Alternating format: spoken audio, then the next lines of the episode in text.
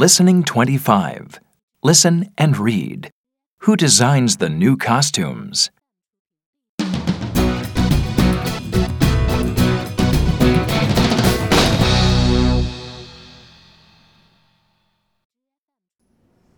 This is terrible. We don't have costumes. Don't worry. We can make new costumes. How? Look, there are lots of things in this cabinet. Libby, take these feather dusters. Kate, this lampshade can be your crown.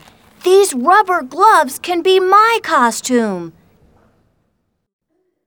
Here, these sheets can be dresses.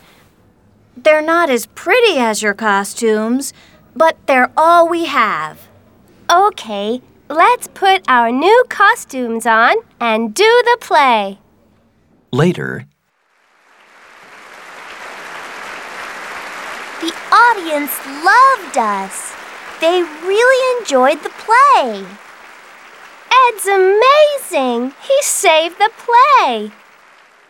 I'm sorry I was too late with the costumes, but your new ones are great. Yeah, Ed is the best costume designer. I have a surprise for you all. Come with me.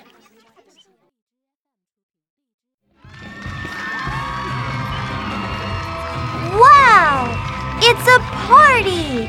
Look at all this food! This is the best party ever. Thanks, Finn. You're welcome. Congratulations on your play.